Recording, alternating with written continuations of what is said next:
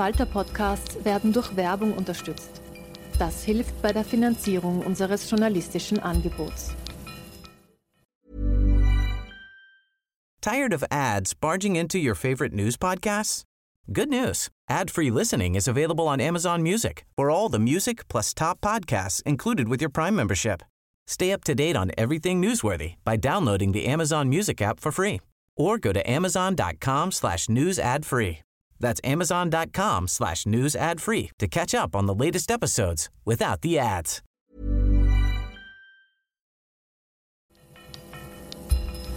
Falter Radio, der Podcast mit Raimund Löw. Sehr herzlich willkommen, meine Damen und Herren, hier im Kreisgeforum. Ich freue mich auch, dass Zuseherinnen und Zuseher des Fernsehsenders W24 dabei sind und Zuhörerinnen und Zuhörer im Podcast Falter Radio. Putins Revanche, das ist der Titel dieser Sendung. Wir besprechen, wie der russische Präsident das bedrohlichste Regime der Welt geschaffen hat. Vor kurzem war das anders. Da war Putin noch gern gesehener Gast in Wien und in halb Europa. Jetzt überzieht er das Nachbarland Ukraine mit Tod und Zerstörung. Der Ukraine-Krieg, den Russland angezettelt wird, wird dieser Tage etwas in den Hintergrund gedrängt durch äh, die Katastrophe der Konfrontation im Nahen Osten nach dem palästinensischen Angriff äh, von Gaza aus. Wo der mächtige Kriegsherr Putin steht, wo seine Stärken sind, wo seine Schwächen sind, das erklärt uns in dieser Sendung Michael Thumann. Guten Tag, Herr Thumann. Guten Tag, ich freue mich, dass ich bei Ihnen bin. Michael, Michael, Michael Thumann ist Korrespondent der Zeit, der deutschen Wochenzeitung Zeit, und Autor eines Buches äh, Revanche, wie Putin das bedrohlichste Regime der Welt geschaffen hat. Da haben wir äh, den Titel davon äh, genommen. Und er ist eine der wichtigsten Stimmen im deutschen Sprachraum, um Russland zu erklären. Und die Beziehung zwischen Deutschland und Russland ist eine ganz äh, wichtige für die Entwicklung Europas. Wir führen dieses Gespräch Donnerstag, den 12. Oktober 2023. Äh, die brennende Frage zurzeit ist, äh, Herr Thumann, die Nahostkrise mit einem neuen Krieg zwischen Israel und den Palästinensern. Was genau passieren wird in den nächsten Tagen, wissen wir nicht. Hat sich eigentlich Präsident Putin schon geäußert zu dieser Katastrophe? Ja, er hat sich etwas unscheinbar und äh, nicht wirklich ins Gedächtnis geprägt mit dem, was er da gesagt hat. Er hat nämlich alle Seiten äh, zur Beendigung der Gewalt aufgerufen ähm, und aus seinem Munde mal was Neues und ähm, hat insoweit ähm, versucht, eine mittlere Position einzuhalten. Und diese Position aber unterscheidet sich ein wenig von der russischen Debatte, ähm, die längst in, ich will nicht sagen in das Lager von Hamas, aber doch zumindest immer betont, wie nah man denn dem Iran steht. Der Palästinenser Präsident Abbas bereitet eine Reise nach Moskau vor, heißt es von palästinensischer Seite. Was verfolgt Russland für eine Politik im Nahen Osten? Wendet sich Russland von den doch guten Beziehungen, die es zu Israel gegeben hat, immer ab und geht in Richtung einer Allianz mit den Palästinensern? Diese Stimmen, von denen ich eben gerade, von denen ich eben gerade sprach, sind Stimmen, die kommen aus der Duma, die kommen aus der politischen Elite, von den von führenden Analysten und eben auch von äh, Leuten, die am Ende nie das letzte Wort haben. Das hat selbstverständlich Putin, aber zum Beispiel äh, der Verteidigungsexperte in der Duma für die äh, Partei Einheitliches Russland von Putin hat gesagt, es zeige sich hier im Nahen Osten wieder die Teilung der Welt, mit der Russland ohnehin schon konfrontiert sei. Da stünde Amerika mit seinen Verbündeten und auf der anderen Seite ist Russland und China und ähm, natürlich Iran. Und Russland wisse ganz genau, wo es in diesem Konflikt stehe. Das ist also viel, viel eindeutiger, als Putin äh, selber sich geäußert hat. Und ähm, ich habe den Eindruck gewonnen aus der Diskussion der letzten Tage, dass sich tatsächlich so eine Art Konsens herausschält, dass man eben tatsächlich ähm, nicht vielleicht zwingend direkt der Hamas, aber auf jeden Fall dem Widerstand gegen Israel ähm, Zuspruch gibt, äh, womöglich Israel äh, der, der, Hamas auch geholfen hat. Ich habe äh, heute ein Video gesehen, ähm, wo Hamas-Kämpfer durch die zunächst die Mauer aufsprengen und dann durch die Mauer dringen und dann halt äh, tatsächlich ähm, auf Russisch der, die Aufforderung war, nehmt Deckung, wenn ihr da durchgeht. Ähm, das hörte sich an, als gäbe es eine wie auch immer geartete russische Militärberatung. Aber ich sage auch gleich, es ist ein Video gewesen. Also insoweit, da kann man auch immer natürlich viel dran drehen und machen, wie wir wissen. Die Frage ist am Ende, wird sich Putin doch noch mal anders positionieren, weil er kann solche Debatten dann natürlich auch ganz schnell drehen und jeder Analyst, der vorher das eine behauptet hat, behauptet dann schnell das Gegenteil, wenn er merkt, der Wind weht plötzlich woanders. Ja. Widerstand gegen die israelische Besatzung, das ist eine Sache. Aber was da hier passiert ist, ist ein Pogrom äh, riesigen Ausmaßes, ein, ein Kriegsverbrechen, das eine Zäsur ist. In den Stellungnahmen der arabischen Staaten ist, fällt auf, dass das völlig ausgeblendet wird. Ist überhaupt kein Thema. Äh, wie ist das in Russland? Wird das wahrgenommen, diese Dimension eines solchen Menschheitsverbrechens? Leider nicht es ist genauso wie in vielen arabischen Staaten, dass man tatsächlich weder die Dimension des Verbrechens noch äh, den, den ganz, die ganz klare Tötungsabsicht von Zivilisten in massenhafter Weise, also eben wirklich ein terroristischer, ein, ein, mehrere terroristische Anschläge an verschiedenen Orten, das wird überhaupt nicht thematisiert und diskutiert, sondern es wird als ein, es wird tatsächlich offen von Krieg gesprochen und ähm, hier gäbe es zwei Kombattanten. Und genau diese Gleichsetzung ähm, ist natürlich auch schon von, da liegt das Unrecht eigentlich schon, auch in der Beschreibung des Ganzen, weil diese Gleichsetzung verbietet sich natürlich angesichts dieses, dieser massiven Terroranschläge, die es gegeben hat. Aber in, in, in Russland wird das leider nicht reflektiert. Ähm, Putins relative Zurückhaltung rührt meiner Ansicht nach daher, dass er natürlich zu Netanyahu in den letzten Jahren ein relativ gutes, gängiges Gesprächsverhältnis aufgebaut hat und ähm, sicherlich wägt, inwieweit er dieses Gesprächsverhältnis weiterführen kann ähm, oder halt eben in irgendeiner Form modifizieren, aber dass ihm vielleicht Israel auch nicht ganz äh, abhanden kommt, denn es war natürlich für ihn immer wichtig, auch in äh, Westjerusalem, in Tel Aviv, in Haifa Gesprächspartner zu haben. Und er weiß natürlich auch, da ist eine russische Diaspora. Zu einem Teil hat er Zugang, zu einem Teil sind es seine Gegner.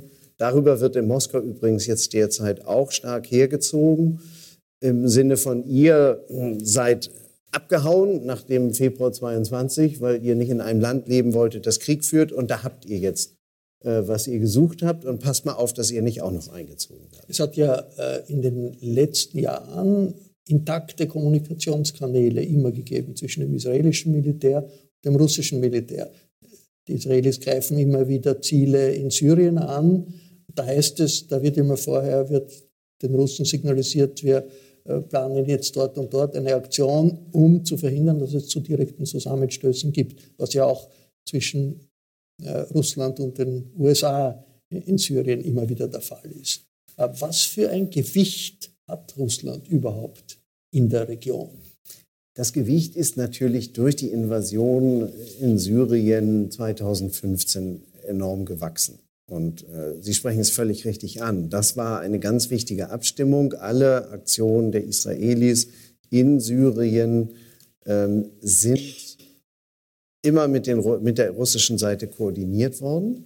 Ich weiß nicht, wie sie das jetzt machen und ob diese Koordinierung weitergehen kann oder ob sie vielleicht doch irgendwann, und das wäre natürlich sicherlich für beide, für Russland wie für Israel, äh, ein großes Problem, wenn es dann tatsächlich mal zu einem Zusammenstoß in Syrien käme.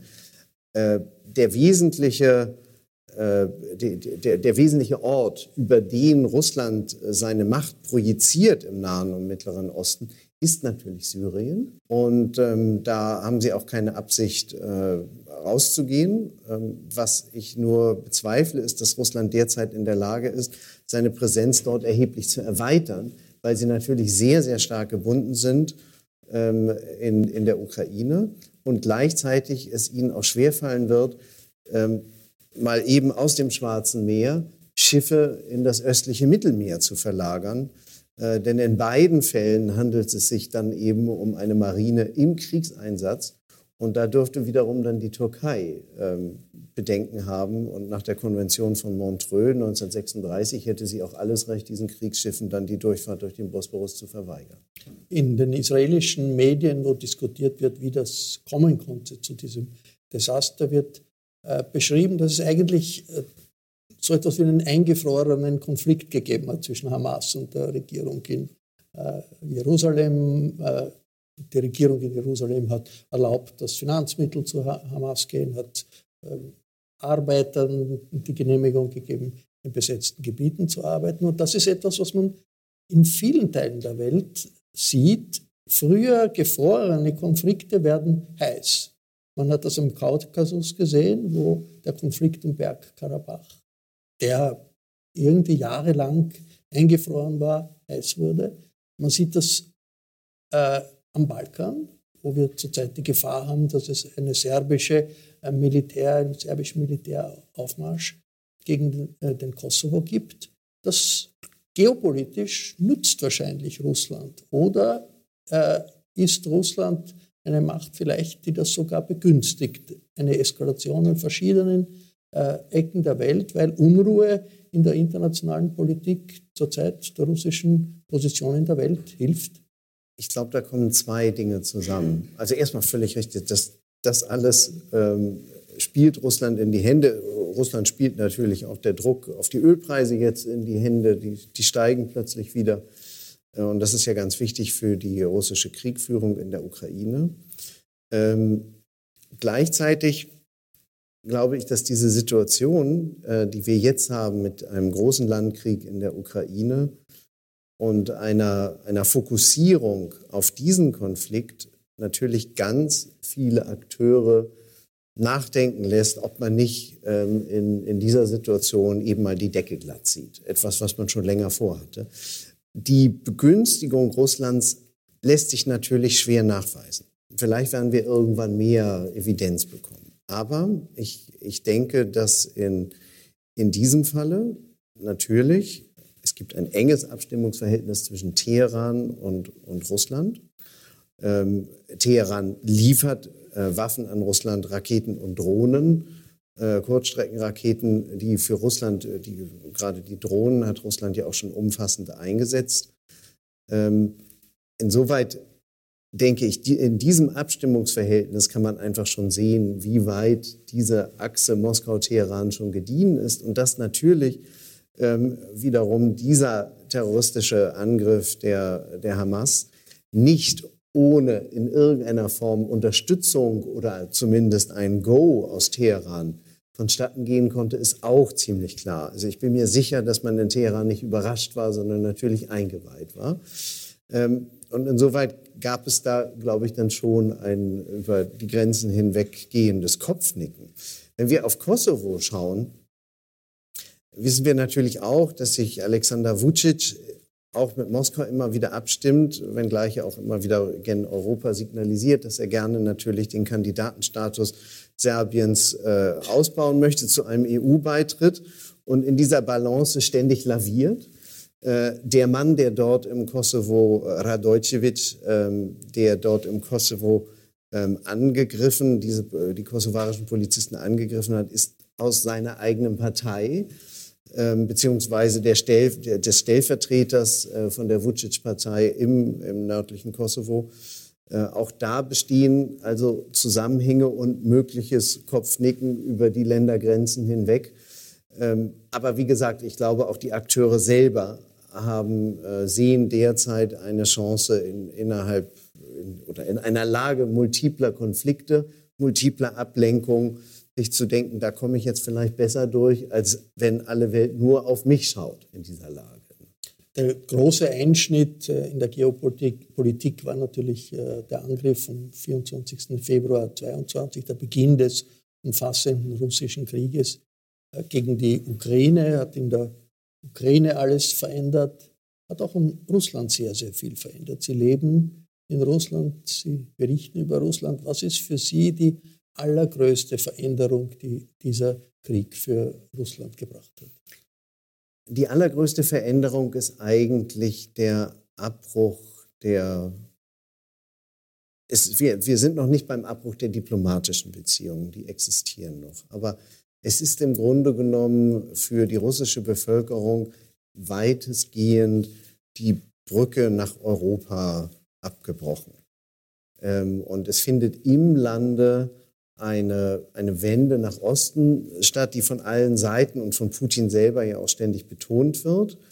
Ähm, eine Abwendung von Europa die in Russland in dieser Umfasstheit ähm, keine Präzedenz in der Neuzeit hat. Ähm, auch unter Stalin, auch in der frühen Sowjetunion, die sich ja gewissermaßen von äh, auch von Europa zunächst einmal abschottete, Stalin, der dann den Sozialismus in einem Land baute, gab es einfach engste Beziehungen zu bestimmten Ländern. Äh, Deutschland hat mit, mit Russland äh, zum allgemeinen Entsetzen und vor allem der Franzosen und Engländer 1922 den Rapallo-Vertrag abgeschlossen. Stalin hat im Zweiten Weltkrieg ganz eng natürlich mit den, den westlichen Alliierten zusammengearbeitet und hat umfassende Waffenlieferungen bekommen, ohne die er diesen Krieg so nicht hätte gewinnen können. Ähm, das heißt also, Russland hatte immer zu bestimmten europäischen Mächten enge Beziehungen, während es zu anderen Mächten schwächere oder ganz schlechte Beziehungen äh, hatte oder einen Krieg führte. Und die kommunistischen Parteien in Westeuropa waren ja auch ein Faktor, der in der sowjetischen Öffentlichkeit wahrgenommen wurde. Absolut. Die Kommentaren war ein enges Band. Ähm, und insoweit äh, führt Putin hier tatsächlich eine, eine Abwendung von Europa durch, die, die eben auch spürbar im Lande ist und die ich als, ähm, als jemand, der natürlich viele Freunde und Bekannte in Moskau hat, die ja mit Europa ganz eng verbunden waren, die auch selbst oft hingereist sind und jetzt halt eben feststellen, das geht einfach nicht mehr. Und übrigens natürlich nicht nur, weil die Russen selbst, die russischen Behörden selbst das so wahnsinnig erschwert haben, äh, sondern weil auch die Europäische Union ihrerseits halt eben jetzt die Einreise mit den Kennzeichen, also es gibt halt eben tatsächlich äh, viele viele ähm, Dinge, bürokratische Maßnahmen, die die Europäische Union mittlerweile eingeleitet hat und insbesondere natürlich auch die Nachbarländer, die baltischen Staaten und Finnland, ähm, die dann die Einreise sehr erschweren. Und das ist, das ist ein großer Verlust. Und ähm, das, das spürt die Bevölkerung und die wissen noch nicht, wo die Reise dahin geht, diese Reise nach Osten, weil China ist irgendwie weit weg und ähm, es, hat auch, es haben auch nur sehr wenige Russen überhaupt einen Bezug zu China. Abkehr von Europa, das ist natürlich auch Abkehr von äh, jeder Art von demokratischen Ideen, jeder Art von Anerkennung von Vielfalt, jeder Art von, äh, einer, von, von einem politischen äh, Gedanken, von einer politischen Gedankenwelt, die in Russland schon seit den Revolutionen, wenn ich der Gorbatschow-Jahre, die irgendwie auch Revolutionen waren, präsent waren. Aber wohin? Worauf zieht sich Russland da geistig, ideologisch zurück? Auf Russentum, auf äh, was bedeutet russischer Nationalismus für die Menschen? Was, was sind die Kerninhalte des russischen Nationalismus, auf den sich Putin hier zurückzieht? Ähm, Putin ist ja eigentlich in, von seiner Herkunft her kein Nationalist, sondern er ist das, was, was ich als neuen Nationalisten bezeichnen würde. Ein weit verbreitetes Phänomen. Ähm, Tayyip Erdogan ist auch so einer, Viktor Orban ist so einer. Der hat ja mal als Liberaler angefangen, der Viktor Orban. Und Tayyip Erdogan kommt halt aus der islamistischen Bewegung, äh, eben bewusst kein Nationalist, kein türkischer Nationalist gewesen, Putin selbst aus den Geheimdiensten, sowjetisch geprägt, kommt gar nicht aus diesem auch intellektuellen russischen Nationalismus. Die haben sich das alle irgendwann mal geliehen, diese Ideologie. Ähm, und zwar zum Machterhalt. Und bei Putin würde ich sagen, da war dieser Umschwung 2012, ähm, als er wieder ins Präsidentenamt zurückkehrte und damals halt feststellen musste, es stehen äh, Tausende von Menschen, Zehntausende auf der Straße, demonstrieren gegen mich und wollen mich nicht wieder in diesem Amt sehen. Und das war ein Moment, wo er den Hebel umlegte und plötzlich anfing, sich mit dieser Ideologie auseinanderzusetzen, darüber zu schreiben, seine Aufsätze zu schreiben, in denen er ja auch äh, sein Verhältnis zur Ukraine dann zum Schrecken der Welt geklärt hatte, äh, ein Jahr bevor er nun neuerlich einmarschierte. Ähm, der putinsche Nationalismus ist eine Art von, den, den hat er sich zusammengesteckt äh, aus, aus eine, einerseits ethnisch nationalistischem Gedankengut und andererseits aber dem imperialen Gedanken, der natürlich dann immer auch äh, mit einbezieht, dass Russland äh, nicht nur aus Russen besteht, sondern dass halt eben unter russischer Herrschaft andere Völker leben, deren Kultur man selbstverständlich respektiert und fördert, und, aber die alle Russisch zu sprechen haben und sich natürlich einem russischen Nationalismus unterzuordnen haben.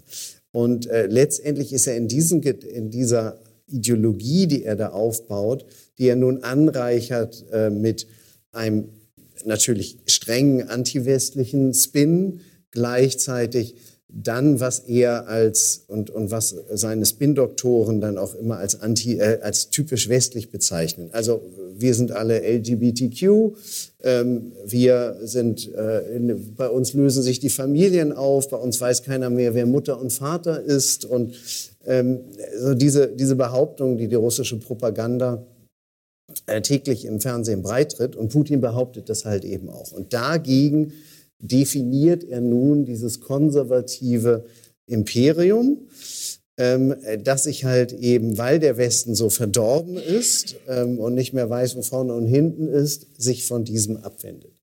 Und ähm, insoweit ist es eigentlich so ein, ein Amalgam einer noch nicht ganz bis ins Ende auskonturierten Ideologie, ähm, die sich langsam herausmändelt, von der ich aber glaube, dass sie durchaus Bestand haben könnte. Ähm, weil eben jetzt mittlerweile auch durch neue Schulbücher zum Beispiel man eben auch versucht, die, die jungen Russen äh, damit einzubeziehen, so dass es nicht einfach nur das Privileg der 70-Jährigen um Putin herum ist, dieses äh, zu glauben, zu behaupten und weiterzutragen, sondern man will sicherstellen, dass auch die künftigen Generationen so denken. Ob das gelingt am Ende, das muss man sehen, aber ähm, der Versuch zumindest ist da. Say hello to a new era of mental health care. Cerebral is here to help you achieve your mental wellness goals with professional therapy and medication management support. 100% online. You'll experience the all new Cerebral Way, an innovative approach to mental wellness designed around you. You'll get a personalized treatment plan from a therapist, prescriber, or both in a safe and judgment free space. Your cerebral therapist or prescriber will outline a customized plan with clear milestones along the way so you can get to feeling your best. With Cerebral, you're not alone in your mental health journey. We're here to empower you to live a fulfilling life. So take that first step towards a brighter future and sign up today at cerebral.com slash podcast and use code ACasts to get 15% off your first month. Offer only valid on monthly plans. Other exclusions may apply. Offer ends July 31st, 2024. See site for details. Putin war nicht immer so. Nach äh, Jelzin und dem Chaos der, des, des, Jelzin, Jelz, Umbaus des äh, äh Staats äh, Sozialismus in der Sowjetunion, im chaotischen, äh, in der chaotischen Einführung der Marktwirtschaft und des Kapitalismus. Nachher ist der Putin gekommen, hat Stabilität versprochen den Leuten und viele, die auch durchaus äh, gewusst haben, er kommt aus dem KGB, haben gefunden, da ist das jetzt eine Erholung für uns. Wir haben so chaotische Jahre, wir brauchen etwas, eine, eine Erholung. Und damals in der Zeit war der Putin ja durchaus auch offen äh, dem Westen gegenüber. Es gibt eine berühmte Rede im Deutschen Bundestag, die hat er sie ganz auf Deutsch gehalten, oder zumindest teilweise auf Deutsch gehalten. Teilweise, ja. Teilweise auf mhm. Deutsch gehalten, wo alle begeistert waren. Er hat den amerikanischen Besuchern äh, gesagt, Russland könnte in der NATO, durch der NATO beitreten. Und die waren etwas erstaunt über äh, diese Idee. Also der Putin von heute ist offenbar nicht der Putin nach dem Beginn seiner Präsidentschaft. Sie haben die Demonstrationen 2012 genannt als ein Punkt, der ihn zum Umschwenken, zum Kurswechsel ähm, gebracht hat. War das, war das alles oder es gibt die große Diskussion irgendwann einmal, also der Westen war so schier zu, zu Russland und das, das war ein Punkt, wo dann die russischen Eliten gesagt haben, also das geht nicht mehr mit dem pro-westlichen Kurs. Was, hat, was waren die wichtigsten Faktoren, dass Putin so geworden ist ab 2012? Es gab äh, natürlich ein, ein, ein, Angebot von Putin. Er war ja einer der ersten, der nach dem 11. September äh, in den USA anrief und sagte, lasst uns gemeinsam gegen den Terror kämpfen. Das war damals äh, sein Gedanke, dass er den, die Terroranschläge in den Vereinigten Staaten benutzt, um sich selber an den Zug mit seinem Tschetschenienkrieg anzuhängen. Die, der ja in Russland auch als ATO, antiterroristische Operation, bezeichnet wird und natürlich einen ganz anderen Charakter und eine ganz andere Art des Terrors hatte, weil es hier natürlich letztendlich um eine abtrünnige Republik ging und äh, darum, diese abtrünnige Republik auf jeden Fall in der Russischen Föderation zu halten. Ähm, was ihn in den Folgejahren, und, und da hat er sicherlich äh, mit der amerikanischen Administration Schwierigkeiten gehabt, wie äh, ja auch viele in Europa Schwierigkeiten gehabt haben. Sie erinnern sich den, an den Irakkrieg, der natürlich eine Entfremdung brachte. Ich glaube aber, dass all dieses für ihn nicht wesentlich war, sondern für ihn war wesentlich immer der Machterhalt, der innere Machterhalt. Und damit hat er auch schon sehr früh begonnen. Er hat ja, als er 1999 äh, an die Macht kam und dann halt eben Anfang 2000 zum Präsidenten gewählt wurde, da hat er ja dann so Fortschritte eingeleitet, um seine innenpolitischen großen Gegner, Oligarchen zu entmachten, die nicht loyal zu ihm waren, Medien unter Kontrolle zu bringen, eigenständige Gouverneure unter Kontrolle zu bringen oder aus dem Amt zu drängen. Ähm, und deshalb komme ich immer wieder auf dieses Schlüsseljahr 2011-12, weil das halt eben für ihn eigentlich der lang geplante Weg zurück A, ins Präsidentenamt war und eben auch für eine Amtszeit, in der er vor, in der er wirklich sich einiges vorgenommen hatte, weil er ähm, den Eindruck hatte, dass der eigentliche Umbau Russlands äh, unter Medvedev nicht richtig vorangekommen sei. Und für ihn war halt eben tatsächlich dieses Schockerlebnis und dass man sich natürlich im größeren Zusammenhang vorstellen muss, denn das war ja kein, kein Einzelerlebnis, sondern es war ähm, es der arabische Frühling äh, hatte, hatte begonnen, die Aufstände in der arabischen Welt. Er selbst hatte gesehen, wie in der Ukraine eine orangene Revolution stattgefunden hatte, wie äh, davor noch Eduard Shevardnadze, der alte Außenminister, der letzte sowjetische, der von Gorbatschow, äh, der dann georgischer Präsident war, aus dem Amt äh, abtreten musste.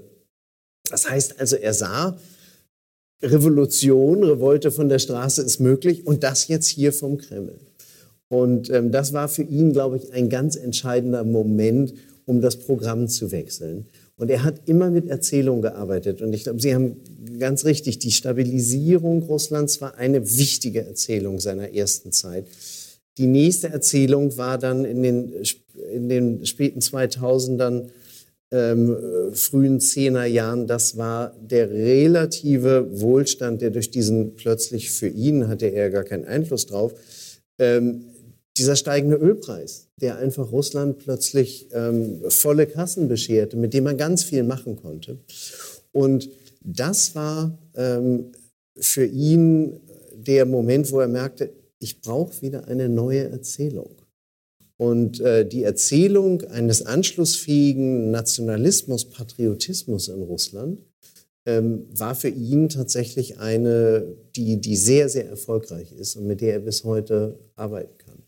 Wer entscheidend in Putins Russland? In der Sowjetunion war das relativ klar. Es hat ein Politbüro gegeben, dort musste sich Brezhnev mit seinen Politbüro-Mitgliedern einigen, ob man jetzt in Afghanistan interveniert oder nicht in Afghanistan interveniert. Es hat ein Zentralkomitee gegeben. Wenn das Politbüro äh, keine klaren Entscheidungen getroffen hat, hat man versuchen müssen, äh, im Zentralkomitee eine, eine Mehrheit zu finden. Wie ist das heute? Also wer, wenn jetzt gesetzt den Fall irgendjemand äh, hofft, es gibt einen Kurswechsel in etwa in der Ukraine wo ist das Politbüro Putins, wo irgendjemand sagen könnte, das ist eine Sackgasse, schauen wir, dass wir einen, Sieg erklären und, rausfinden, wer entscheidet.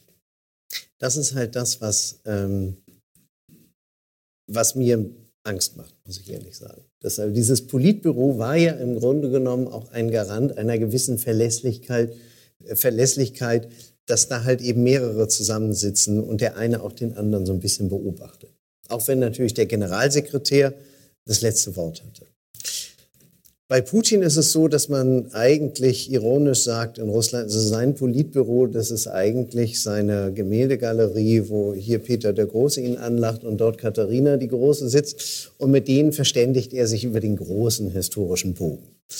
Ähm, also unter seinesgleichen gewissermaßen. Weil natürlich wir alle wissen, er hat keinen Stellvertreter, er hat auch keinen Natur, natürlichen Nachfolger.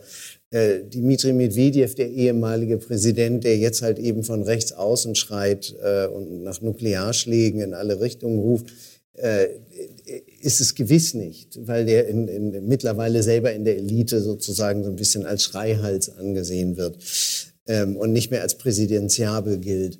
Ähm, aber es ist eben auch keiner in seiner unmittelbaren Umgebung, der ihm wirklich das Wasser reichen könnte oder sagen könnte, also Valudia, hör mal, da musst du noch mal nacharbeiten oder das würde ich ein bisschen anders. Das kann sich keiner erlauben. Äh, insoweit ist er von, von Abnickern und Ja-Sagern umgeben, die ihr dann noch regelmäßig äh, ja auch vor aller Augen desavouiert, wie den äh, Chef des Auslandsgeheimdienstes. Sie erinnern sich alle an diese Sitzung des Sicherheitsrats kurz vor dem Überfall auf die Ukraine. Ähm, oder wie er es zugelassen hat, dass eben auch tatsächlich sein Verteidigungsminister Shoigu und der Generalstabschef Gerasimov nun wirklich ein halbes Jahr von Militärbloggern und von Prigozhin äh, dem abgestürzten Söldnerführer äh, mit Schmutz beworfen wurde. Der, er ging da nicht zwischen. Äh, Shoigu ist eigentlich auch eine Art heute eine ganz schwache Figur ähm, und Putin fördert das und und lässt es zu und ist letztendlich eben von schwachen Figuren umgeben. Ich nehme mal einen raus. Und das ist Nikolai Patruschew, der Chef des Sicherheitsrats. Der so ähnlich ist auch ein Mann in den 70ern, ähm, einer, der kein Schreihals, ähm, der ist nicht auf Twitter und so weiter, sondern ist im Grunde genommen auch eher, ähm, ich sag mal so, Generation ohne Smartphone, wie Putin ja auch. Und ähm, in vielerlei Hinsicht ähnliche Ansichten vertritt. Und ich könnte mir vorstellen, wenn er sich mit jemandem zuerst berät, nachdem er sich im Kreise der Gemäldegalerie beraten hat, dann mit Patruschew. Oder dem sagt er dann, ich möchte das eigentlich so. Und insoweit, er entscheidet, um die Frage dann äh, schlussendlich zu beantworten, er entscheidet natürlich allein. Und, aber Patruschew wäre, glaube ich, einer, den er dann als ersten anspricht. Eine Entscheidung, ein, ein Staatschef der eine Atommacht, der allein entscheidet, das ist natürlich wirklich etwas, was einem Angst machen kann. Anschließend äh, daran, so jemand äh, lässt zu, dass äh, in seinem Land im Fernsehen jeden zweiten Tag äh, fantasiert wird, dass man einen Atomkrieg anzetteln sollte oder müsste und wie wer jetzt schneller vernichtet wird äh, mit Atomwaffen, Berlin oder London. Äh, das gehört zu dem Teil dessen, Russland macht uns Angst ist, sind diese Vernichtungsfantasien äh, Ausdruck eines wirklichen Denkens der russischen Elite oder ist das reines Theater, das man nicht ernst nehmen muss? Äh, eine Mischung von beidem. Also es hat sich tatsächlich etwas verändert. In der Sowjetunion hätte man sich nie erlaubt, so locker über den Einsatz von Nuklear Nuklearwaffen zu sprechen. Äh, das folgte ganz bestimmten Schritten und man war sich eigentlich, wie ich glaube, viel verantwortungsvoller bewusst darüber, was man da eigentlich in der Hand hielt. Ähm, das ist bei den heutigen Akteuren in Russland viel weniger der Fall, ähm, denn schon alleine das ständige Reden darüber ist ja schon eine Art von Eskalation, die wir bisher nie gekannt haben. Äh, was mich übrigens dann auch zusammen mit dem Verlag zu dem Untertitel äh, bewegte. Denn all das, was Russland äh, als, als zunehmend totalitäre Diktatur heute seinen eigenen Menschen antut, der Überfall auf die Ukraine, das könnte man womöglich auch noch in, in anderen Ländern der Welt diagnostizieren. Aber das wiederum in Verbindung mit steten Atomdrohungen äh, ist wirklich das, was uns, uns große Sorgen machen muss. Ähm, wenn wir aber schauen, zunächst einmal, also nicht Putin allein hat hier den Atomkoffer, Gerasimov, der Generalstabschef, hat auch einen. Also es müssen gleichzeitig äh, die Hebel äh, hochgeschoben werden, äh, um einfach nur, dass wir, dass wir wissen, also Putin kann da nicht eben mal im Schlaf gegenkommen äh, und dann, dann geht's schon los, sondern da bedarf, bedarf es mehrerer synchronisierter äh, Abläufe. Immerhin.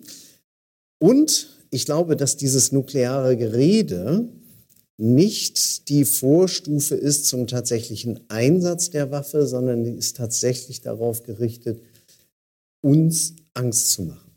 Und natürlich insbesondere, also Sie, in, in, in, Moskau wissen alle, dass sich äh, gerade die Deutschen ganz besonders große Sorgen machen.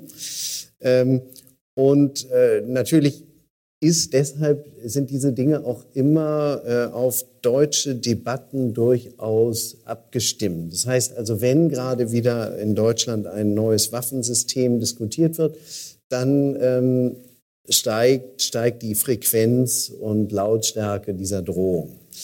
Ähm, wie überhaupt Deutschland ein ganz wichtiges Zielland russischer Propaganda ist. Ähm, es ist aber auch gleichzeitig so, dass sie damit natürlich mit dieser, mit dieser Drohung insgesamt einschüchtern wollen, auch die Ukraine einschüchtern wollen, wo sie dann gemerkt haben, die lassen sich davon nicht einschüchtern. Und ähm, insoweit ist es ein, eine, eine Kriegslist. Ähm, wir sind aber noch nicht in einer erhöhten Stufe oder näher geraten an, an, an dem tatsächlichen Einsatz dieser Waffen. Und äh, wenn wir vielleicht fragen, wo, wo könnte äh, wann könnte es dazu kommen? Ich würde sagen, wenn tatsächlich für Putins Macht eine Bedrohung entsteht, für seine persönliche Macht, äh, wo er glaubt, dass, der, dass er durch den Einsatz dann vielleicht auch einer taktischen Nuklearwaffe in der Ukraine für sich dann wiederum die Situation verbessern könnte. Ich glaube, das ist für ihn wesentlich wichtiger, äh, derzeit ist er, glaube ich, sehr fern davon, dass er glaubt, durch den Einsatz einer nuklearen Waffe in der Ukraine könnte er im Felde einen Vorteil erringen. Gibt es in Russland eineinhalb Jahre nach dem Beginn des umfassenden Krieges noch Stimmen gegen den Krieg? Es hat ja in den Tagen unmittelbar nach dem 24. Februar Demonstrationen gegeben. Es hat, äh, wie die Mobilmachung, diese Teilmobilmachung vor einem Jahr äh, beschlossen wurde, hat wahnsinnig viele Leute gegeben, die ins Ausland gegangen sind. Äh, Gibt es noch Stimmen gegen den Krieg oder sind die inzwischen alle im Gefängnis? Also die, die Stimmen gibt es, aber man hört sie nicht. Ähm, und die Stimmen, wie soll ich sagen, äußern sich manchmal auch wortlos. Sie wissen ja alle, dass es mittlerweile schon schwierig geworden ist, in Russland einfach nur einen weißen Zettel hochzuhalten auf der Straße, weil sich alle gleich vorstellen können, was draufstehen könnte. Und ähm, deshalb sehen halt eben mittlerweile auch viele vom Zettel ab. Ähm, aber ähm, es gibt, und das in meiner unmittelbaren Nachbarschaft im Moskauer Zentrum, es gibt Denkmäler äh, für ukrainische Dichter. Lesja Ukrainka, eine feministische, revolutionäre Dichterin ähm, oder auch Taras Shevchenko. Und was die Moskauer Bevölkerung macht, ist tatsächlich nach einfach ganz besonders eklatanten, empörenden Angriffen auf äh, zivile Objekte, auf Wohnhäuser in der Ukraine, ähm, obwohl in den russischen Staatsmedien darüber nicht berichtet wird, verbreitet sich das dann doch über äh, eben Telegram und soziale Medien, wo man dann russische Exilmedien wahrnimmt, die das natürlich berichten. Und dann gehen die Menschen hin und legen in der Nacht, am Abend Blumen dorthin. Und äh, diese Blumen, das sind die Stimmen. Ähm, und äh, das, äh, es ist dann manchmal auch zu beobachten, wie es dann zwischen dem äh, Straßenpersonal, also Moskau ist ja, so Diktaturen sind ja eine sehr saubere Angelegenheit. Also mein Berlin ist äh, sehr schmuddelig gegen Moskau heute. Früher war das umgekehrt, als ich da studierte. Aber Moskau kann man wirklich heute von der Straße essen. Es ist unglaublich. Ähm, und, ähm, und mal nebenbei die Blumen noch mitzunehmen, äh, ist da eine leichte Übung äh, mit einem Besenschwung. Dann liegen aber gleich wieder neue da. So, und diese, diese kleine Konkurrenz, und Blumen sind natürlich nicht verboten. Ähm, in dieser Konkurrenz liegt natürlich dann schon ein, ein Ausdruck eines Widerstands. Und es ist schwer zu sagen, wie viele Menschen es sind, aber deutlich ist, äh, es, gibt, es gibt immer noch zahlreiche Russinnen und Russen, die nicht einverstanden sind. Die bekanntesten Sprecher der Opposition, Alexei Nawalny, der aus Deutschland zurückgekommen ist und am Flughafen verhaftet wurde, wie er zurückgekommen ist, ist für viele, viele Jahre äh, im, im, Gefängnis. Karamursa, ein äh, Journalist, der ebenfalls ein Oppositionspolitiker ist und viele andere. Ich glaube, Amnesty International sagt, es sind äh, mehrere tausend politische Gefangene jetzt. Äh, in Russland. Wie ist deren Situation und was wissen die Menschen, was weiß die Öffentlichkeit von den Botschaften dieser Leute? Nawalny kommuniziert ja immer wieder mit der Öffentlichkeit. Man kann auf Twitter äh, dem Nawalny-Kanal folgen und dann äh, bekommt man Nachrichten, die über seine Anwälte weitergegeben werden. Nawalny hat einen ähm, Weg gefunden, tatsächlich Botschaften rauszubringen und sie sagen, es sind, die, es sind die Anwälte, die ähm, und das ist tatsächlich ein, ein Weg, ähm, den die gefunden haben, sodass man tatsächlich über ihn immer wieder erfährt. Ähm, schlimm ist es vor allem für diejenigen, die halt vorher sehr offen kommuniziert haben. Und Sie erwähnten Karamursa, der eben auch ein aktiver Politiker ähm, der halt eben auch wie Nawalny nach Russland zurückgekehrt ist und, und alle Warnungen überhört hat. Wirklich viele sagten, mach es nicht. Ähm, und er ist gefahren und er ist dann tatsächlich auch sofort verhaftet worden. Ich kenne seine äh, Anwältin sehr gut, ähm, die ihn regelmäßig besucht und die mir jetzt gerade vor einer Woche erzählte halt, dass er halt sehr unter gesundheitlichen Problemen leidet er ist ja vergiftet worden in den Zehnerjahren und, ähm, und aller Wahrscheinlichkeit nach auch durch äh, eine, eine Vergiftung, die ihm beigebracht wurde durch den russischen Staat, durch den Geheimdienst. Und ähm, an den Spätfolgen leidet er bis heute und ähm, insoweit ist, ähm, er bekommt nicht die entsprechenden Medikamente und natürlich seine Familie lebt im Ausland. Äh, darunter leidet er auch sehr und natürlich hat er auch Angst, dass er einfach seine Kinder nie wieder sieht. Ähm, das ist schon eine sehr, sehr bedrückende Situation. Es gibt andere, wie einen jungen Studenten, Dimitri Ivanov, Mathematikstudent, hochbegabter, ähm, der stand kurz vor dem Mathe-Examen, also wirklich so eine, wo man so sagt, eine der Hoffnungen des Vaterlandes, ja, wo man sagt, so solche sollte sich Russland wünschen der hatte halt einen sozialen, äh, in den sozialen Medien einen Chat eröffnet nach dem Überfall äh, gegen den Krieg. Und aufgrund dessen wurde er dann halt eben verhaftet, verurteilt, saß schon in mehreren Straflagern. Von ihm habe ich jetzt wiederum gehört, auch von Maria Eismont, seiner ähm, Anwältin, äh, dass er in, äh, in eine Zelle gesteckt wurde, zusammen mit äh, vollkommen verwahrlosten Strafgefangenen ähm, die Zelle roch wohl ganz erbärmlich. Und dann hat er gesagt, kommt Jungs, das wollen wir uns doch hier nicht bieten lassen. Das, lasst uns mal aufräumen. Und dann hatte er innerhalb kürzester Zeit die überzeugt, die Zelle zu schruppen, die äh, Pritschendecken zu wechseln, kommt den Wärtern gesagt, die müsst ihr mal waschen. Und dann hatten die in kürzester Zeit die Zelle hergerichtet. Das fanden die Wärter an, anfangs noch ganz gut. Und dann sagte er ihnen, und übrigens da und da, darüber müsst ihr euch beschweren. Da müsst ihr eine Erklärung abgeben, das geht so und so. Und dann fingen die plötzlich an, Erklärungen zu schreiben. Und dann wurde er wiederum verlegt als Störenfried. Ne? Also äh, manche ähm, in ihrer Energie ähm, treiben das dann halt auch dort weiter. Und ich finde es ganz bewundernswert, äh, welchen, welchen unglaublichen Mut manche haben ne? und, und nicht aufgeben. Wenn man äh, die politischen äh, Diskussionen um Russland verfolgt, in Russland verfolgt, ist der Eindruck, es ist eine sehr entpolitisierte Bevölkerung, die mehr oder in ihrer Mehrheit das glaubt, was äh, die Führung sagt. Es gibt eine Minderheit, die ist äh, dagegen, was die Führung tut. Und es gibt vielleicht auch eine Minderheit, die ist fanatisch jetzt gegen die Ukraine und will Krieg gegen den Westen.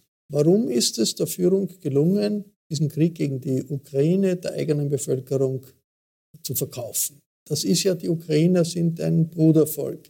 Es gibt wahnsinnig viele Familien, das äh, russisch-ukrainische Familien. Es ist ja tatsächlich, es gibt eine, eine geteilte äh, Geschichte. Das ist nicht ein, ein, ein, fremdes Land. Warum wird das ignoriert, wenn wie jetzt äh, äh, ein, furchtbarer Raketenangriff auf äh, eine Cafeteria, wo gerade eine Trauerfeier stattfindet, äh, mit 50 Toten stattfindet, wenn in, in der Südukraine Bombardements von, von, von Flüchtlingen in, in, einem Theater durchgeführt werden mit unglaublichen Opfern. Warum wird das ignoriert und schafft es die Regierung doch, die Mehrheit der Bevölkerung irgendwie entweder stillzuhalten oder auch hinter sich zu bringen. Ja, wir sprachen ja eben schon kurz über die Minderheit, was man immer wieder sagen muss, eben wenn sowas passiert. Es gibt dann gewisse Äußerungen des Protestes, ähm, durch die Blume gesprochen. Aber in der Tat, äh, warum folgen die Russen diesem furchtbaren Krieg in ihrer überwältigenden Mehrheit? Drei Punkte. Erstens das Staatsfernsehen. Ähm, es gibt eine über größer als in vielen anderen Ländern doch ein, ein, ein Folgen dem Staatsfernsehen. Bis zu 80 Prozent sehen regelmäßig das Staatsfernsehen, haben es als Hauptinformationsquelle und sind im Wesentlichen überzeugt, dass das, was die da erzählen, auch richtig ist. Und insoweit konnten sie dann den wechselnden putinschen Erzählungen folgen. Es ging ja, Sie erinnern sich, erst um Denazifizierung äh, und Entmilitarisierung, äh, Beseitigung eines faschistischen Regimes. Ähm, das habe ich dann auch immer sofort gehört. Also es war immer interessant, wenn ich dann im Fernsehen den Abend zuvor etwas hörte und dann am nächsten Tag äh, im Taxi von hier nach dort saß, ins Gespräch kam und ich hörte genau die gleichen gestanzten Formeln dann wiederum vom Taxifahrer. Ähm, da merkt man, welche Wirkung das hat aber es, ähm, die Erzählungen wechseln eben auch. Und mittlerweile ist die Erzählung viel mehr, das ist unseres, das sind unsere historischen Territorien und das steht uns zu. Ähm, dem folgen die, die, die Menschen. Ähm, warum folgen sie dem?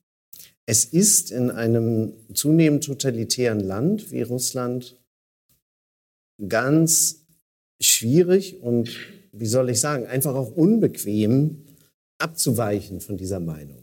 Oder umgekehrt gesagt, es ist einfach wahnsinnig bequem, sich in den Sessel des allgemeinen Konsenses zu setzen und sich es darin bequem zu machen. Und ähm, nichts ist angenehmer, mit dem Nachbarn übereinzustimmen. Und wenn man dann noch weiß, der Nachbar denkt über einen genauso, man fällt nicht weiter auf und geht unter in der Masse. Und ein drittes Element, was glaube ich auch wichtig ist und dann vielleicht mehr so in die, in die russische Geschichte zurückgreift, das ist eines, das halt eben doch leider in, in Russland eine Tendenz ist, sich mit, mit, dem, mit dem Herrscher ähm, abzufinden, beziehungsweise sich auch mit ihm in irgendeiner Form äh, das zu übernehmen, was er sagt, wenn er denn in irgendeiner Form eine äußere Stabilität herstellt.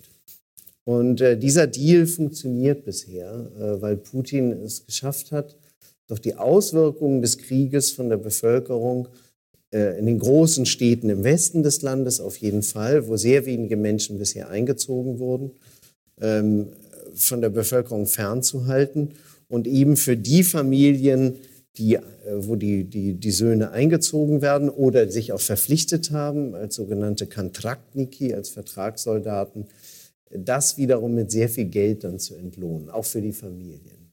Was Sie beschreiben, ist das so etwas wie eine imperiale Nostalgie und schon auch vielleicht ein Überleben, Überlegenheitsgefühl der Russen, dass sozusagen die, die Russen als äh, Herrschernation jetzt vorbestimmt sind über alle möglichen anderen vom Kaukasus äh, bis, bis äh, über Sibirien, vielleicht auch bis zum Baltikum, diese Region zu beherrschen. Ist das der Kern dessen, dass eigentlich alle finden, sie sind, Russland ist ein Imperium, ist vorbestimmt als Imperium und das wird jetzt dieses Recht zu herrschen der Russen als auch historische, vielleicht auch ethnische äh, Gruppe über andere ist das, spielt das eine Rolle?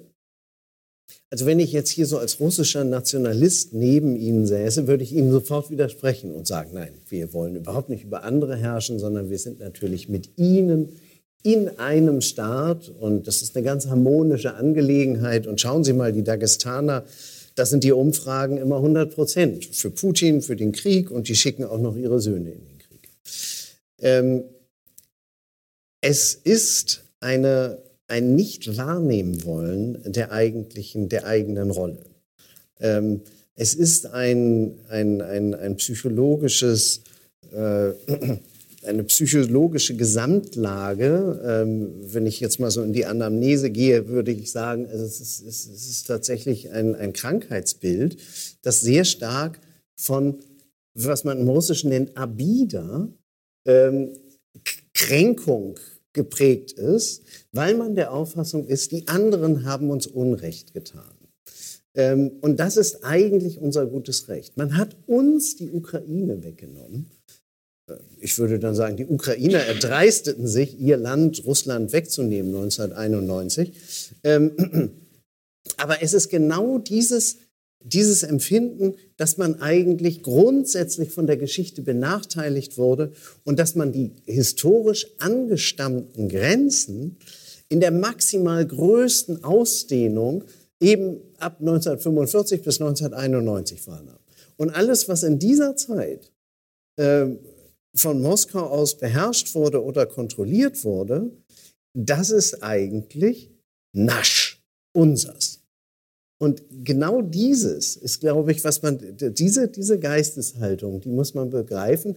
Dabei würden sie von sich weisen, dass sie, wir, wir sind kein, äh, das, das sagen zwar manchmal so äh, nationalistische Fernsehtalker, die reden dann eben von Imperia. Ja, aber äh, in, der Regel weisen sie das eigentlich zurück ähm, und sagen, das, das ist halt eben, das sind unsere angestammten Rechte. Ähm, und das, das Interessante ist halt eben, äh, dass sie genauso, weil Russland ist ja auch ein Kolonialreich gewesen und verhält sich halt eben auch in vielerlei Hinsicht heute wie ein Kolonialreich, dass sie auch diesen Gedanken von sich weisen und sicher jetzt im globalen Kampf äh, um die Meinungsvorherrschaft in der Welt sicher auf die Stelle, äh, auf die Seite der Antikolonialisten schlagen und in Afrika überall gegen die neokolonialistischen West, westlichen Mächte ähm, mit antreten. Das, was Sie beschreiben, ist ja so etwas wie eine ideologische Konterrevolution, auch gegenüber im Vergleich zur, zu, zu, zu 88, 89, 90. Es hat ja in der Gorbatschow-Zeit sind diese Volksrevolutionen, diese Volksfronten entstanden in den Sowjetrepubliken, auch in der Ukraine. Ruch war in der Ukraine eine, eine Volksbewegung, die ukrainisch-nationalistisch nicht unbedingt gegen die Sowjetunion war, aber für ukrainisches Selbstbewusstsein. Im Baltikum genauso. Und das ist ja damals in Moskau von den Demokraten durchaus begrüßt worden. Also der Jelzin hat das, die Jelzin Sacharow sowieso, haben das gut gefunden und fanden, ja, Russland braucht auch so etwas wie eine äh, Volksfront, also eine Art Demokratisierung. Also das ist dann eine wirklich gedankliche Konterrevolution in Richtung ist das in Richtung auch imperialen faschistischen Denkens? Es gibt ja dieses Zitat, dieses Symbol Z, das ja. angstmachend ist und äh, wo man sich denkt, äh, das geht jetzt äh, in die Richtung von faschistischen Symbolen. Ähm, ich, ich denke, also es ist, es ist genauso in der Tat, diese, es, ist, es ist eine Revolte, es ist eine, gegen, eine Revolte gegen die Öffnung Russlands zum Westen, eine Re Revolte gegen äh, die, die Freiheit, die man damals von Moskau aus anderen Völkern gewährte und sich zumindest in einigen Staaten und zumindest nicht auf breiter Front militärisch wieder einmischte. Es, wir haben es ja durchaus gesehen. Also Moldau ist zweigeteilt, wie wir wissen, Transnistrien. Äh, sie haben den Abhasen geholfen. Aber diese Zeit sieht man an als eine, die eine Zeit des unverzeihlichen Hinweggebens von äh, geopolitischen, geostrategischen Assets war. Und ähm, das will man zurückdrehen. Ist es faschistisch? Dieses Z ist tatsächlich ein bisschen verdächtig mit seinen Haken. Und trotzdem denke ich, womit wir es hier zu tun haben, ist es ist eigentlich vielmehr ein eigentlich ursprünglich russischer äh, und sowjetischer imperialer Gedanke. Ähm, es gibt natürlich Parallelen zu den faschistischen Bewegungen der 30er Jahre, aber ich würde trotzdem das nicht als Faschismus bezeichnen. Es äh, und, und würde auch sagen, es gibt äh, vielleicht an einem Beispiel auch einen, einen Unterschied. Weil es gibt ja Historiker wie Timothy Snyder, den amerikanischen Historiker, der sagt, das ist halt eben Faschismus. Und deshalb sind gerade die Deutschen aufgerufen, dagegen was zu tun. Und ich halte das für ein politisch hergeleitetes, hergequältes Argument. Ähm, es gibt viele Gründe, Kanzler Scholz aufzurufen, hier und da was zu tun oder schneller zu tun. Aber ähm, das ist ein schlechter Grund, weil ähm, ich bin jetzt gerade ausgereist am vorigen Wochenende. Da saßen Ukrainer im Bus. Die wurden leider an der Grenze vielfältig gefilzt und gequält und ähm, mussten ihre Handys öffnen, vernommen von, von den russischen, russischen Grenzbeamten. Ähm, war wirklich schmerzhaft mit anzusehen. Aber sie sind am Ende rausgekommen. Sie sind übrigens auch eingereist. Es waren Ukrainer, die haben Verwandte in Russland nahe der ukrainischen Grenze in Belgorod. Ähm, also gerade mal über die Grenze gehupft auf der anderen Seite. Die kamen aus Charkiw ähm, und hatten die dort besucht. Das möge man sich mal vorstellen unter den Bedingungen des äh, von, vom Deutschen Reich beherrschten Osteuropas, äh, dass man dort halt eben ein- und ausreisen konnte. Ähm, ganz undenkbar. Das heißt, das Verhältnis zu den Ukrainern ist natürlich nicht eines gegenüber Menschen, auf die man dann als Herrenmensch herabblickt äh, und die man sozusagen dann kolonialisiert, sondern es ist vielmehr einer, einer erdrückenden Umarmung, die fordert, sich Russlands Herrschaft unterzuordnen, ähm, aber die auf die, die Menschen der Ukraine anders blickt, als die Nationalsozialisten das zum Beispiel getan haben. Und ich sehe halt eben deshalb einen, einen großen Unterschied. Aber wenn wir auf dieses sowjetisch-imperiale kommen, das ist eine Tradition, die heute viele wiederbeleben wollen in der putinschen Elite, die er selber wiederbelebt und in, dessen und in dieser Tradition sieht er sich. Und es fällt ihm ja auch deshalb so leicht, weil er in dieser Tradition ja auch aufgewachsen ist und mal in Dresden als Resident des, KG, des, des äh, sowjetischen Auslandsgeheimdienstes gesessen hat. Also er war ja im Grunde genommen ein wichtiger Repräsentant dieser sowjetisch-imperialen Attitüde. Michael Thumann, danke für diese Insights. Ich verabschiede mich von allen, die uns äh, im Fernsehsender wie 24 Folgen. Ich verabschiede mich von allen, die uns auf UKW hören, im Falterradio und äh, vielen anderen digitalen Netzwerken. Danke für Ihr Interesse und bleiben Sie uns gewogen.